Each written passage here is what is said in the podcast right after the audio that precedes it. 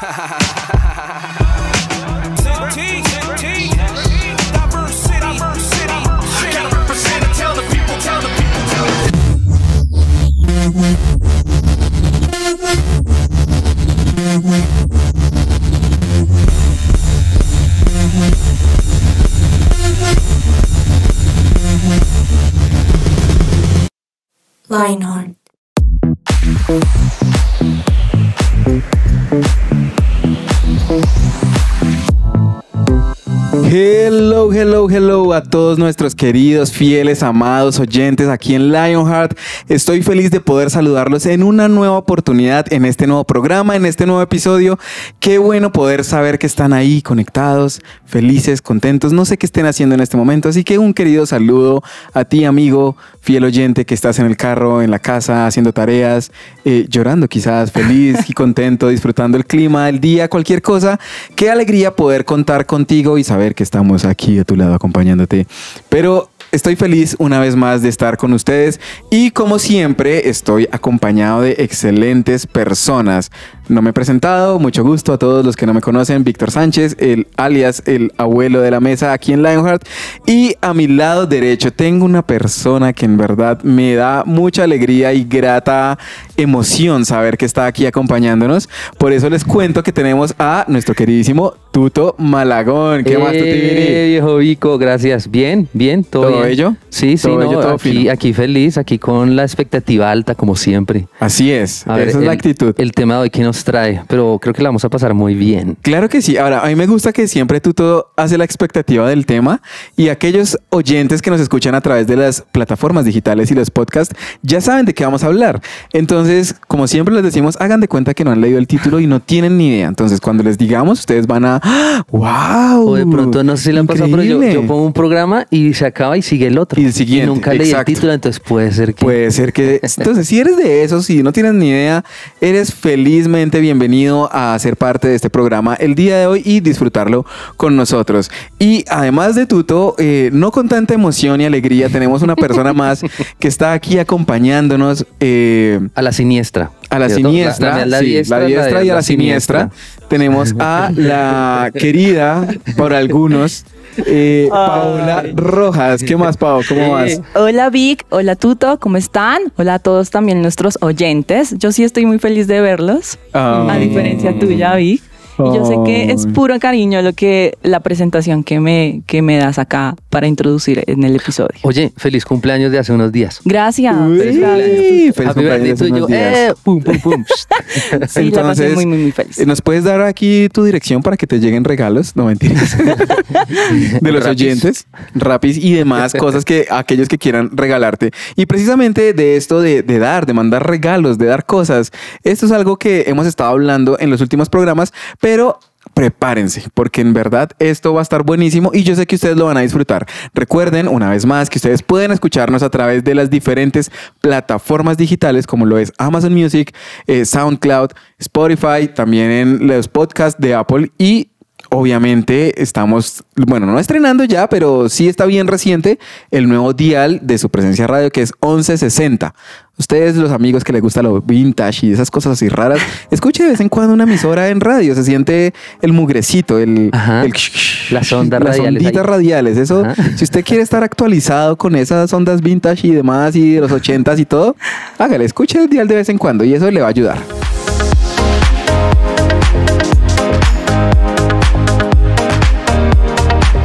Su presencia radio. Bueno, Paito, tú estuviste de cumpleaños, ya lo dijimos, lo mencionamos, ¿sí? Va- Sí. Vamos, a, vamos a cerrarlo ahí. No, mentira. Sí, porque no, realmente no es un tema muy relevante para este Para programa. mí sí, es muy relevante. Pero, pero yo aprovecho, yo aprovecho para preguntarles algo. ¿Usted no les ha pasado eh, de pronto en algún momento de sus vidas, de sus cortas vidas, que llega alguien Gracias y por el cortas vidas. que son jóvenes todavía. Eh, si llega alguien y les da un regalo, pero ustedes sienten como que, uy, espere, porque este regalo, no sé, no siento que me lo haya dado así sin ningún interés. Y, y a veces uno le da un regalo y uno pregunta, ¿qué me va a pedir ahora? Bueno, a mí no es que me, que me pase que de pronto me den muchos regalos así desinteresados o repentinos en cualquier momento, pero sí me pasa mucho en cumpleaños.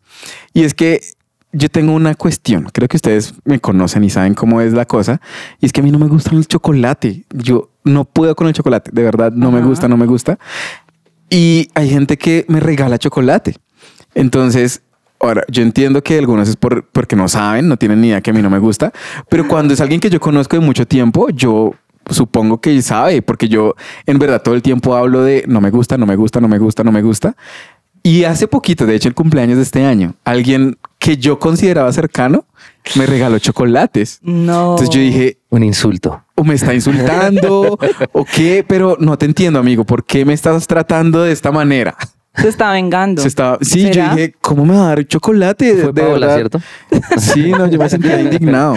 Si me quieren No. regalar algo, regálenme arequipe, por favor. Arequipe, sí, eso es bendito.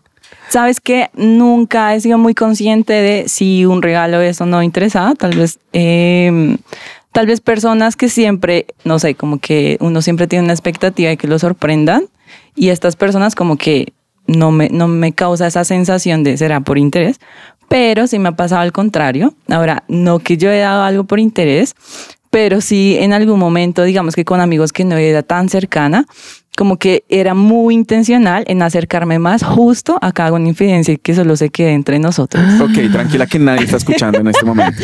Y era que justo cuando sabía que esta, esta amiga se iba a casar, mejor dicho, era súper especial, súper, eh, ¿cómo estás? ¿Cómo te ha ido? ¿En qué quieres que te ayude? Porque yo decía, "Ay, yo quiero ir a la boda, me encantan las bodas, quiero comer pastel. Entonces, debo admitir que sí era muy intencional eh, en darlo por, por un interés particular. Yo tengo el contraejemplo.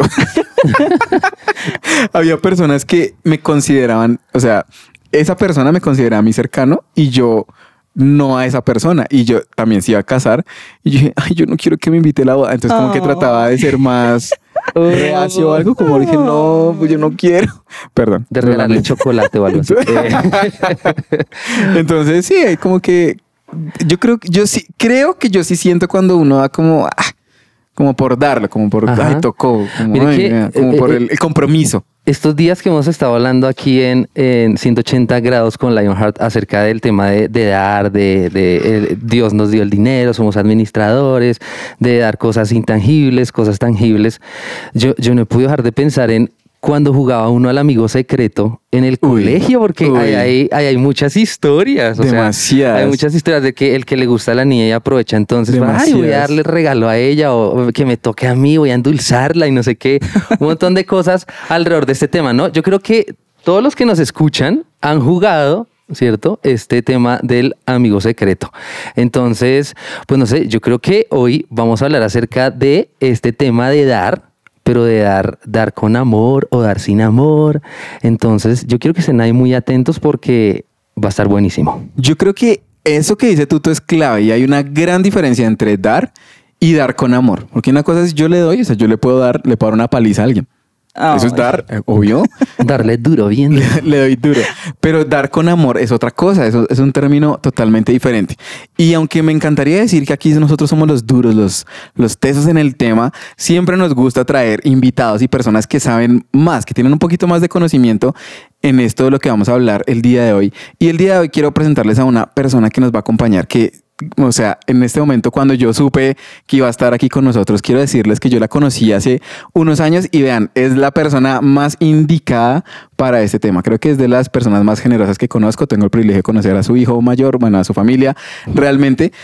Y me he dado cuenta que la generosidad es como algo totalmente natural de su familia. No sé si ustedes conocen a esas personas que es como, eh, ay, hola, ¿cómo estás? Eh, y que uno llega y uno, ¿quieres tomar algo? ¿Quieres comer? ¿Quieres no sé qué? Y esto, uy, ok, sí, señor. sí. Eso me parece lo máximo. Y vamos a aprender un poquitico de ella. Ella se llama Adriana Arciniegas, hace parte de nuestra iglesia, el lugar de su presencia, eh, está entre el liderazgo de los grupos de parejas, está con, con esas personas apoyándolos y como les dije, pues he tenido el privilegio de conocerla y pues hoy ustedes van a poder conocer un poquitico más acerca de ella. Así que, Adri, ¿cómo estás? Bienvenida a nuestro programa. Qué privilegio estar aquí, de verdad. Muchas gracias por tus palabras, por la invitación, mesa, o, eh, oyentes también. Qué, qué privilegio estar acá. Muchas gracias por aceptarnos la invitación, en verdad. Y bueno, a ver, tú estabas aquí escuchando un poquitico lo que estábamos hablando eh, anteriormente. No sé si de pronto eh, nos quieras contar un poco acerca de eso de dar, si, si te ha pasado o si conoces o distingues cuando uno da con interés o da sin interés, Sí, sí, como claro. desinteresadamente. Es- ustedes decían, y, y yo di algo con interés, y fue un beso. Por conquistar al marido porque no se me lanzaba. Oh. Entonces me bueno. tocó, me Déjame tocó ser muy generosa con él y darle un beso porque si no, no, no me hubiera casado. ¿eh? Entonces, chicos, ya saben, dar con amor también incluye besos. Ahora, no se vayan a descontrolar, ¿no? Ay, ya, De me tomar la iniciativa, tomar la iniciativa. Wow. Con un interés, o sea, el conquiste. eh. Wow, Wow. esto me parece lo máximo. Ahora, algo que me parece muy interesante es que Adriana ha, ha tenido, ha trabajado eh, hace muchos años en varias fundaciones y tuvo pues su propia fundación y pues ha estado trabajando con personas en situaciones difíciles, complicadas, con el tema de, pues, que están en necesidad. No sé si nos quieras comentar un poquitito más en, en qué consiste esto para que los oyentes sepan de Dale, qué estamos bueno, hablando. Pues yo creo que, mm, digamos que en el caso mío, toda la vida, a mí me ha encantado, yo no sé, Dios, Dios puso en mi corazón el amor por el perdido, siempre. Siempre, a mí me encanta, yo, yo molesto, digo, a mí me encanta el pasado judicial tormentoso, me gusta el equivocado, me encanta las segundas oportunidades.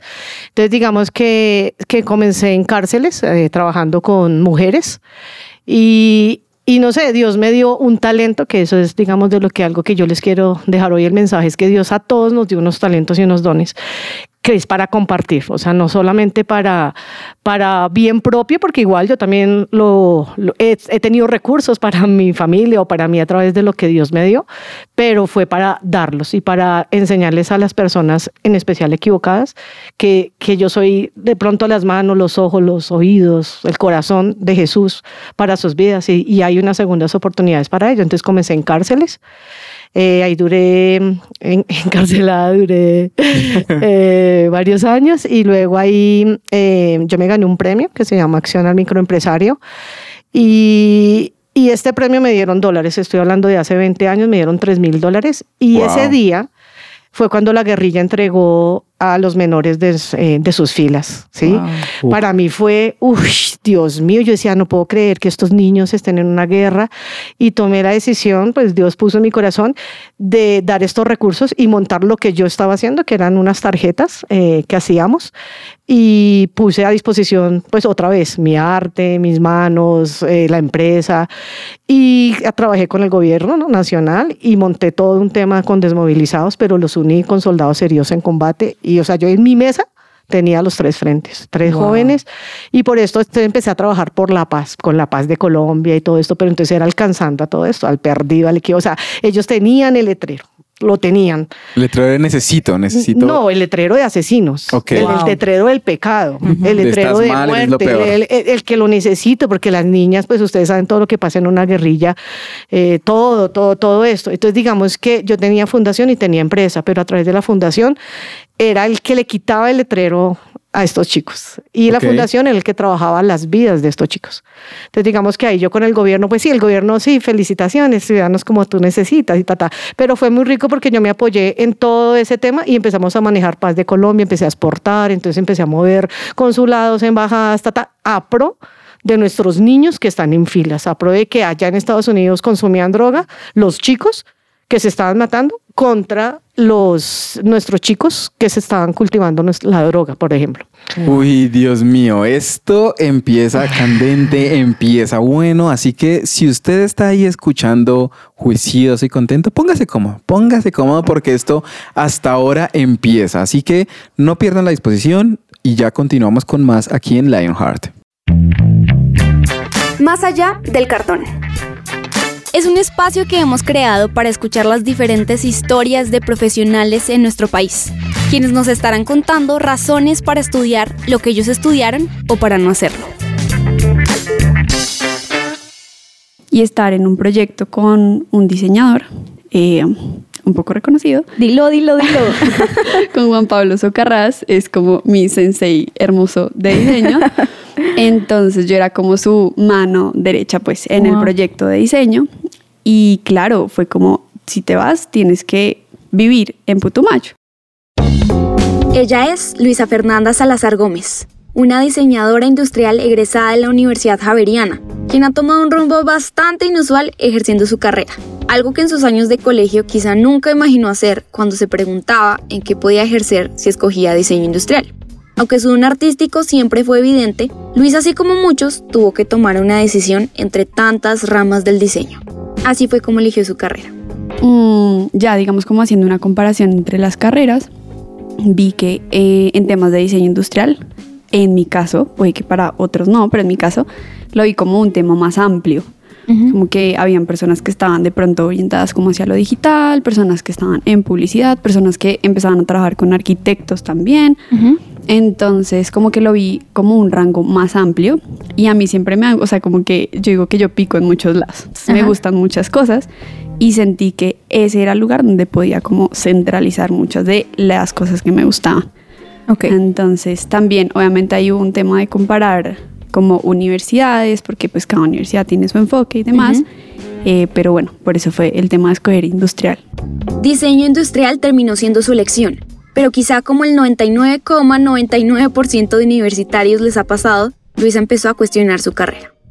De primero a cuarto, como que yo me empecé a cuestionar muchas cosas, porque claro, eran ejercicios básicos de, vamos a diseñar una lámpara, un mueble, y yo decía, Dios mío, o sea, tanta basura que hay en el mundo, o sea, como tanta producción masiva, y, y vamos a hacer más cosas, pues no.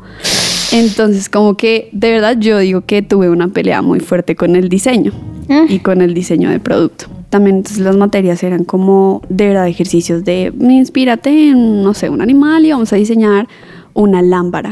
no sé, y yo decía, no puede ser. ¿Qué dices? Esto está muy absurdo. ¿Qué Exacto, es esto? Yo decía, como que, o sea, que voy a impactar con eso. Si me entiendes, como una lámpara, pues sí, ya. Claro, claro respetable para los que quieran hacer lámparas, pero en mi caso a mí me frustraba mucho. Entonces, bueno, yo empecé a buscar como qué herramientas tenía la universidad y había un intersemestral eh, en Miami. Gracias a ese intersemestral, Luis obtuvo una visión más amplia del diseño industrial. En Miami tuvo la oportunidad de diseñar estrategias para el desarrollo de la ciudad. Pasó de estar en un salón de clase diseñando lámparas inspiradas en pájaros a hacer algo más. Y no es que esté mal dedicarse a diseñar objetos, pero al menos para Luisa eso no era suficiente. Además, gracias a ese viaje, su curiosidad fue aumentando. Al regresar a Colombia, aplicó a una beca del 50% para un intercambio. Me fui a México a hacer un semestre, luego contacté allá con una, una empresa, se llama Tux, hacen cosas muy chéveres, eh, también enfocadas como a producto, pero con conciencia ambiental 100%. Entonces es como mobiliario, que no tiene rajes, como arquitectura efímera, unas cosas súper chéveres que en su momento para mí eran muy nuevas. Mm. Entonces ellos me dejaron hacer como prácticas con ellos y me quedé otros seis meses. Entonces estuve como un año en México. Y ahí ya fue como, bueno, te disculpo, diseño de producto, como tienes otros caminos. Después de ese año en México, Luisa regresó a Colombia para terminar su carrera. Llegó con una visión mucho más amplia del mundo y del diseño industrial, pero aún más importante, de ella misma. Ese momento fue determinante en su vida. En ese entonces, la Javeriana tenía un proyecto que empezaría a darle un rumbo más claro. Entré a un proyecto de, se llama Misión País, que tenía la Javeriana. Mm, no sé si el proyecto todavía siga, pero era muy chévere porque eran proyectos en diferentes territorios de Colombia y eran proyectos de impacto social.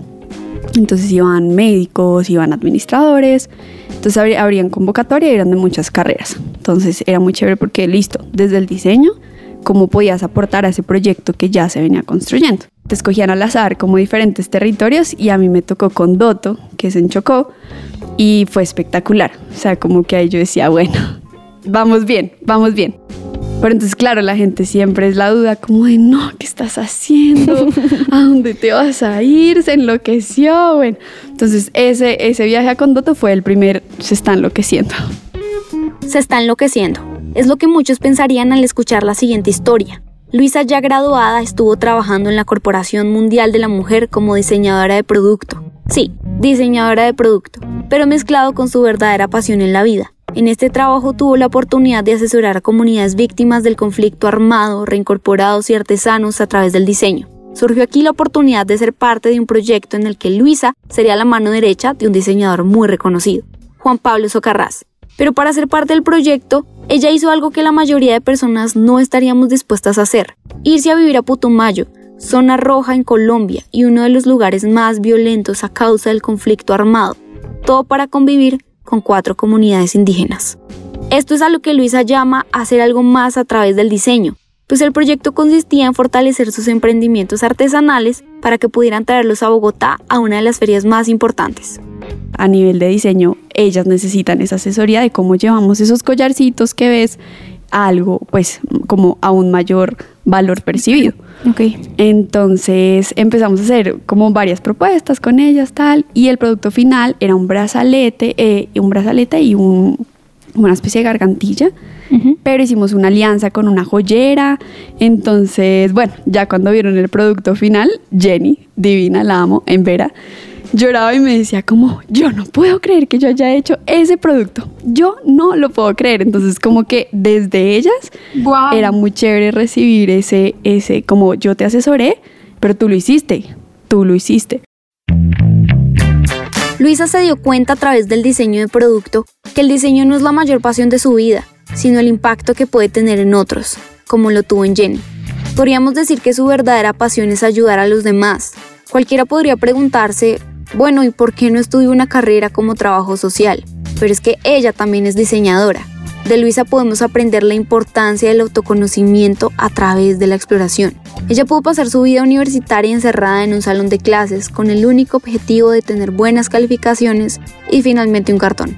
Algunos pueden menospreciar esas actividades extracurriculares que le brindaba su universidad, como Misión País, un proyecto que tal vez no era el más común en su carrera y que quizá le quitaría tiempo para hacer esas tareas de diseño de lámparas inspiradas en pájaros.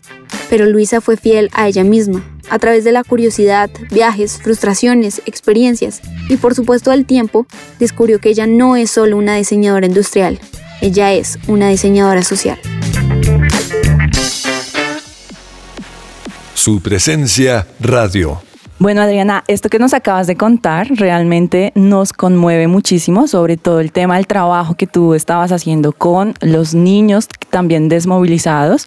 Y yo creo que es una realidad que nosotros tenemos en nuestro país, que lamentablemente pues por varios años hemos tenido que, digamos que soportar en nuestra historia de Colombia. Y quiero saber en tu caso particular, en tu experiencia, cómo hacías para, para conocer su realidad, ¿verdad? Pero también para darles un poco de esperanza en medio de tantas circunstancias que tal vez los desmotivan, ¿no? Porque su historia, tal vez el origen, la razón también por la que tomaron, digamos que vivieron, digamos que eh, eh, esta experiencia de estar como en, el campo de esa manera. Eh, ¿Cómo hacías tú también para, para darles esperanza en medio de tanta voz que, que los desmotivaba. Yo creo que en el caso de ellos, pues digamos que mi historia es, digamos, larga, sí, pero digamos en el caso de ellos, de ellos, fue regresar a su nombre. O sea, nosotros nos sentábamos con ellos y les decíamos, me vas a dar dos cosas, una, un sueño y la otra, eh, eh, como el lado oscuro le llamaba yo, porque es el que vamos a trabajar. Nosotros trabajamos la restauración de vidas de ellos. Entonces, digamos que ese es otro punto y son las alianzas. O sea, yo en esto no estoy sola. Yo en esto me tengo que unir a todos, porque te necesito, te necesito, te necesito, a todos, porque entre todos podemos sacar más, ¿sí? Entonces, digamos que eh, había casos como, como decir, es que doctora, yo yo soy alias, a mí no me interesa el alias, ¿quién eras? ¿Cómo te llamas? Porque el que, el que te llamas no hizo nada. Entonces era regresar a la identidad, ¿sí? Entonces el, sí con dolor, porque fue que no tenía mamá, no tenía papá, o los mataron, o bueno, todas las circunstancias que tenían, pero era regresar a tu nombre. O sea, tú te llamas Juan. El alias no me importa pero el lado oscuro es la droga. Entonces ahora venían otras fundaciones y decía, bueno, listo, entonces vamos a restaurar eh, su vida, pero ahora tu sueño, ¿cuál es? Entonces yo, digamos, tenía un caso que es el más lindo para mi vida y yo digo, yo tengo millones en mi corazón por él. Lo recibí a los 15 años y su sueño, o sea, su lado oscuro fue la droga, pero su, su sueño era tener esto que trae una foto que dice que soy de Colombia. O sea, era su identidad, era su cédula. Entonces empezamos a buscar su huella porque él era un NN, NN, o sea, por todos los llanos orientales, NN, NN, Y ya cuando cumplió 18 años, yo lo registré. Wow. Entonces era, ¿cómo te quieres llamar? Ay, yo me quiero llamar Wow. John Alexander Poeta.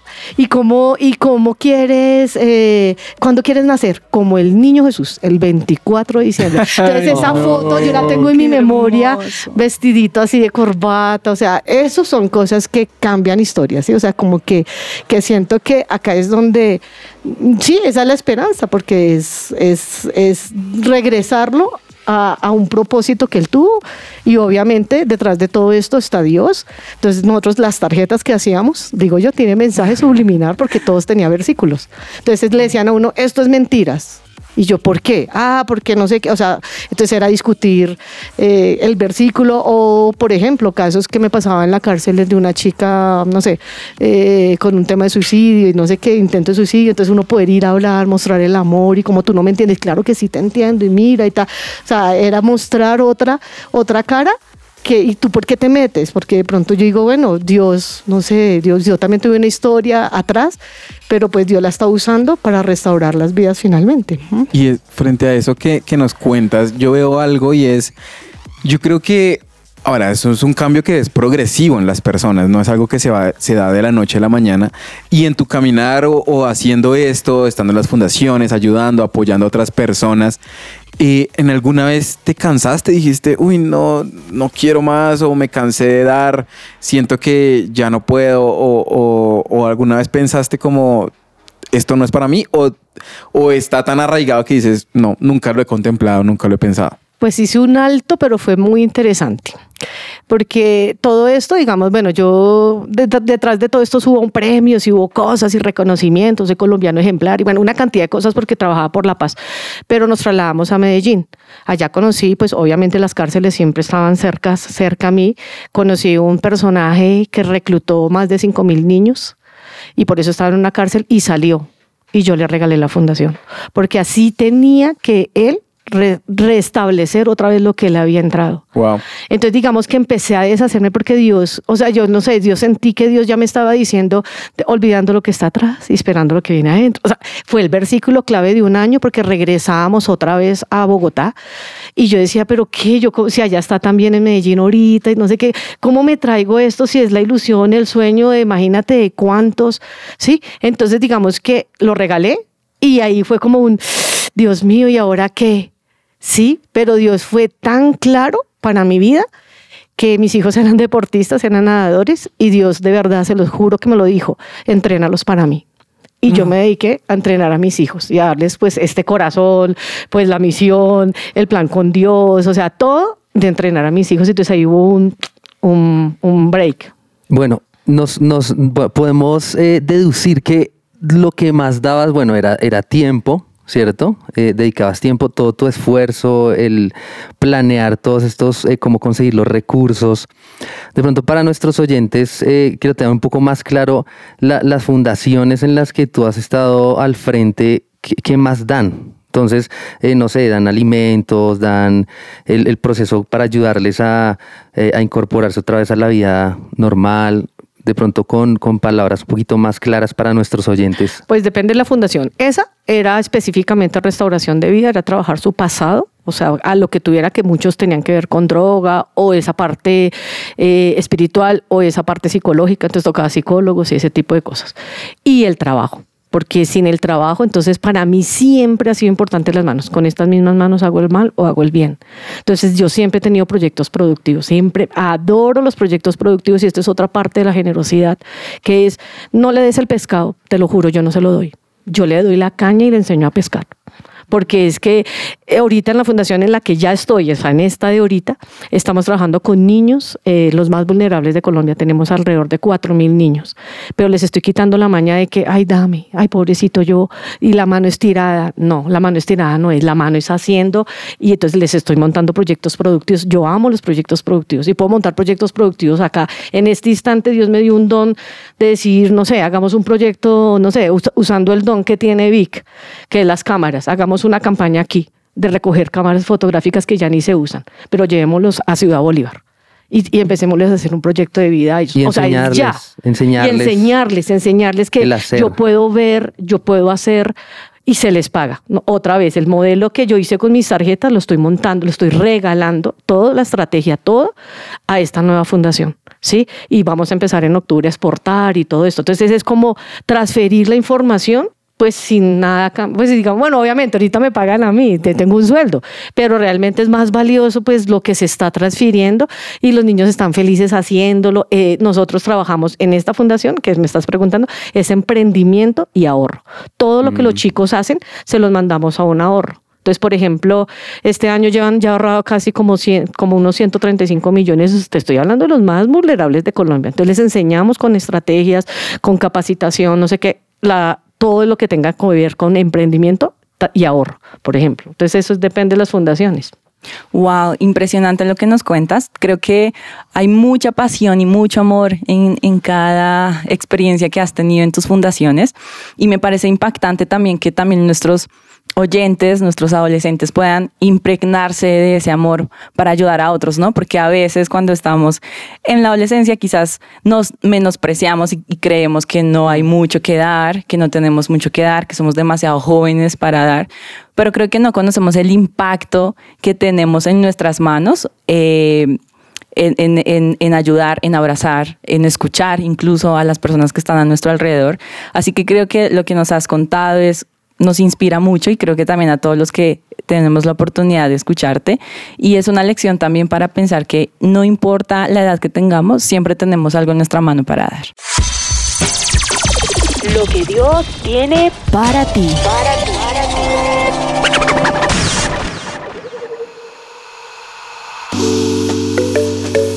Primera de Juan 4, 7 al 8 dice, amados, amémonos unos a otros porque el amor es Dios. Todo aquel que ama ha nacido de Dios y conoce a Dios. El que no ama no conoce a Dios porque Dios es amor. Eso está en primera de Juan 4, 7 al 8.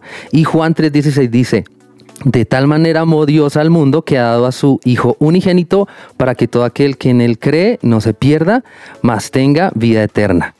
Adriana, todo lo que nos has contado es de verdad muy inspirador y se nota toda la pasión que hay en ti, lo que Dios ha puesto en tu corazón. Yo, yo quisiera preguntarte algo. Adriana siempre ha sido así. ¿En qué momento de su vida decidió dar con amor? Y, Adriana cuando tenía más o menos 12, 13, 15 años, ¿cómo era? ¿También daba con amor, daba con generosidad? ¿Cómo fue? Pues yo creo que sí, yo creo que yo nací así. pues en el sentido de desinteresado, ¿sí me entiendes? O sea, como que hay algo clave que a mí se me gustaría, o sea, la Adriana Teens observaba siempre. O sea, ¿qué necesitas? Que, que, que, o sea, como alrededor, o sea, yo estaba en el colegio, por ejemplo, y yo veía que mi compañerita no tenía lonchera. Yo compartía mi lonchera yo eh, veía que no llevaban las cocas con pollo, por ejemplo, y yo le decía a mi mamá, dame dos pollos, es que uno es para mí, el otro es para fulanita. O sea, el observar solamente la necesidad de mi compañero. Entonces, ¿qué me dices? Hoy en día un teens, estamos en, un, en el grupo de jóvenes y vemos que hay chicos de verdad, literal, no tienen el transporte o cómo se vienen. Seguro, los papás nos apoyarían diciéndole, pa, es que quiero ayudarle a este transporte. O tan sencillo, saludarlo, el saber el nombre de las personas. O sea, ¿cómo te llamas? Bienvenido. Y se sabe mi nombre. O sea, porque a veces los jóvenes son champiñones, cada uno como en la esquina y entran y salen. Entonces, por ejemplo, para mí era muy importante el conocer a esa persona, ¿sí? el saber y tener la intención, ¿sí? como de, de eso. Y desde ahí siempre, o sea, siempre he sido observada. O sea, por ejemplo, en, este, en esta mesa sé que Paola estuve cumpleaños y yo le traje un regalo porque siempre tengo que tener algo. yo cumplí, yo cumplí hace seis meses. No, acá está el regalo. Tú siempre tienes que estar preparada para la ocasión, o sea, siempre va a haber una oportunidad, ¿sí? Siempre. Entonces, digamos que no es la gran cantidad, porque si uno, yo podría decir, sí, hice temas con, o he hecho cosas hace un mes, hice un tema que costó plata pero le salvó la vida a una persona que hacía ocho días había intentado suicidarse y es un joven. Y a los ocho días estaba en un campamento recibiendo a Jesús en su corazón. No importa, me costó dinero, pero es que ese dinero me lo da el Señor. Simplemente es Adri allá, Adri allá, Adri allí. Entonces es como realmente dejarse uno usar. O sea, mis ojos son los de Dios. O sea, la misericordia de mi corazón es Jesús. Y yo creo que eso que tú nos comentas es clave, como ver porque a veces uno cree que dar, uno necesita tener mucho dinero para dar Y a veces hay cosas que uno puede dar, como hemos visto en anteriores programas, que son intangibles. Un abrazo, darle tiempo, escucharlo, brindar mi amistad, brindar muchas cosas, pero sobre todo como hoy nuestro tema principal es dar con amor, hacerlo de una forma desinteresada, porque uno quiere hacerlo, porque uno le nace hacerlo. Y creo que incluso cuando uno lo da con amor, uno lo recibe muy bien, aunque sea lo más pequeño, porque uno sabe cuando esa persona se dedicó o hizo lo más que pudo para dar ese detalle y que uno pueda hacer, eh, recibirlo de la mejor forma. Ahí yo le agregaría a Tuto un pasaje que me encanta, que está en Hechos, que dice, bienaventurado es el que da, que es mejor dar que recibir. Y bienaventurado es ese gozo de Dios. Dice así en, si tú buscas la palabra, es esa felicidad. O sea, es que de verdad, no sé, esto no es, es, es lo que yo les digo, es millones en el corazón. O sea, ¿quién le quita a uno? O sea, ¿quién me va a quitar en mi corazón lo que, digamos, uno ha sembrado y he visto la cosecha. Sí, que vale más que en sí la inversión o la plata. o La no sé. alegría de dar. Sí, total. Wow, muchas gracias por mi regalo. Tengo el ojo aguado. en serio, es, es- es bastante hermoso lo que acabas de, de hacer porque creo que mm, a veces nos olvidamos de observar, ¿no? Y a veces, como decía Víctor, como que en, la, en nuestras manos tenemos una, una solución para alguien. Y pero, pero tengo una, una pregunta y es, ¿cómo has hecho tú también para, para dar a quizás esas personas que te cuestan, ¿no? Como que a veces en lo personal, tal vez no en, en la parte social, sino quizás una persona, una amiga, una tía, un- no sé. Como en, en lo personal, ¿cómo has hecho tú también para entrenar tu corazón en amar como Jesús cuando de pronto esta persona nos ha herido?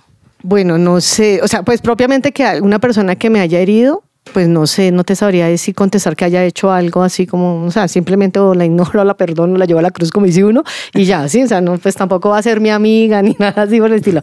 Pero me hace, esta palabra tuya me hace acordar de mi hija. Yo honro a mi hija porque yo creo que a la persona que más le he heredado esto es a Angie, sí.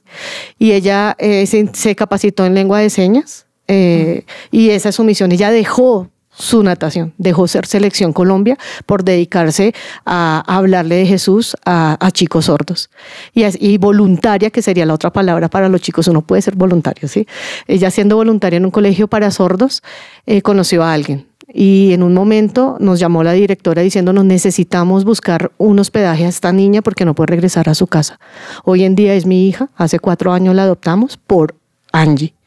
Entonces el cambiar, el, el como saber que es una situación, simplemente camine, no importa, pues no sabemos lengua de señas, pero igual aprendemos, pero está Angie, entonces adoptamos a esta chica legalmente, yo tengo la custodia de ella y cambió su historia. Hoy en día viene a la iglesia, hoy recibió a Cristo, hoy es, digamos, líder de sordos, o sea, pues es cambiar historias desde mi familia.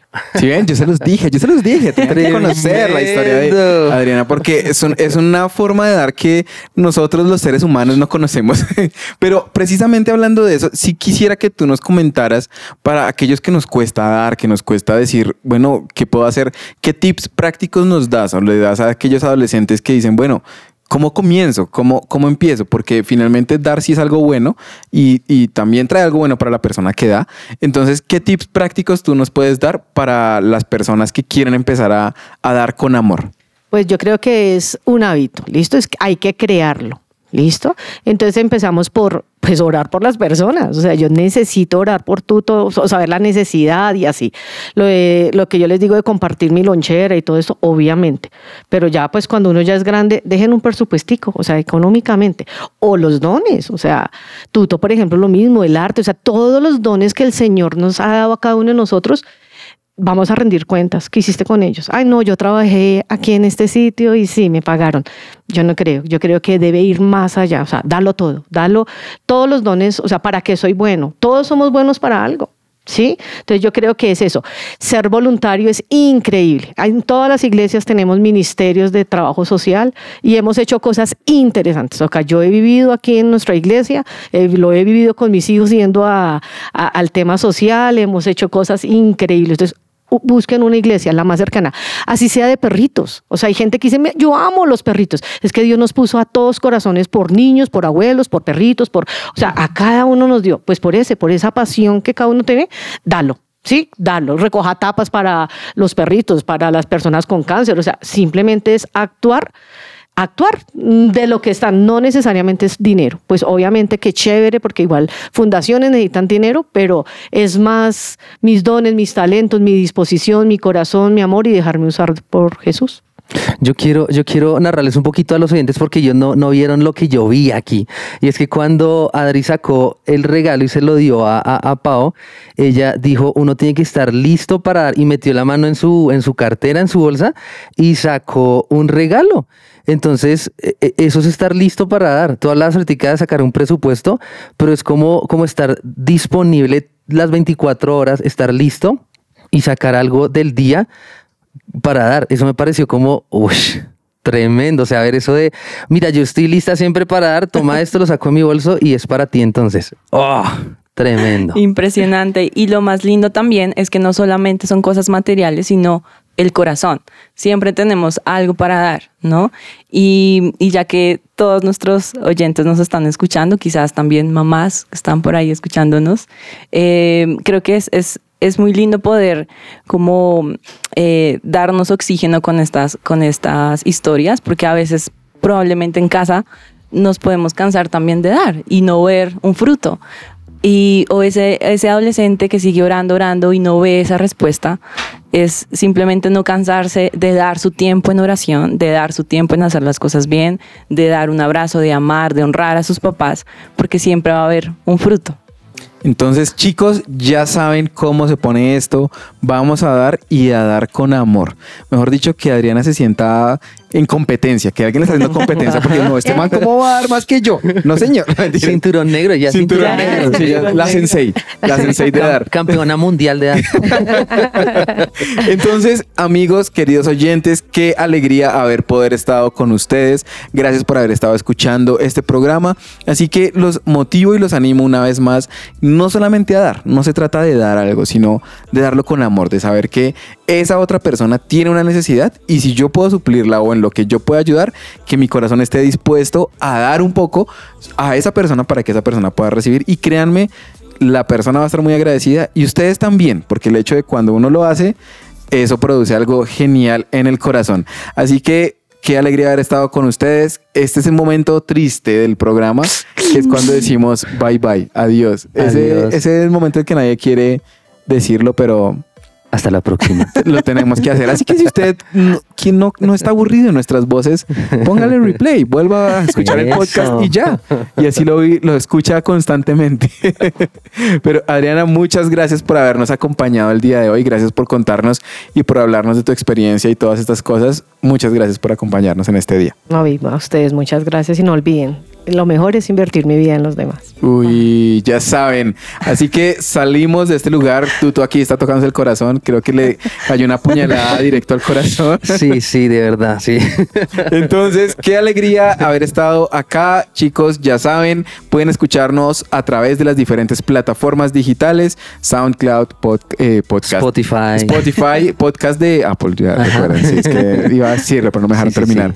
Eh, Amazon Music y 1160 AM. Recuérdenlo, por favor, Paola, ya sabes. Ahorita nos compartes de tu regalo, por favor. Claro. Sí, ¿Listo? queremos verlo. Que lo abra. con amor. Que lo abra. Muy bien, aprendió, aprendió. Así que, chao a todos. Bye, bye. Chao, Chao. Chao.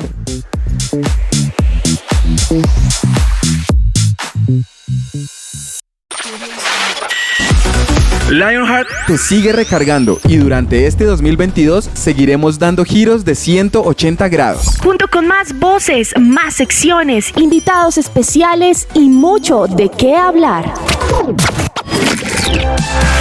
Seguiremos acompañando tu día y disfrutando de tu compañía. Lionheart, solo aquí por su presencia radio. Escucha nuestros podcasts en tu plataforma digital favorita.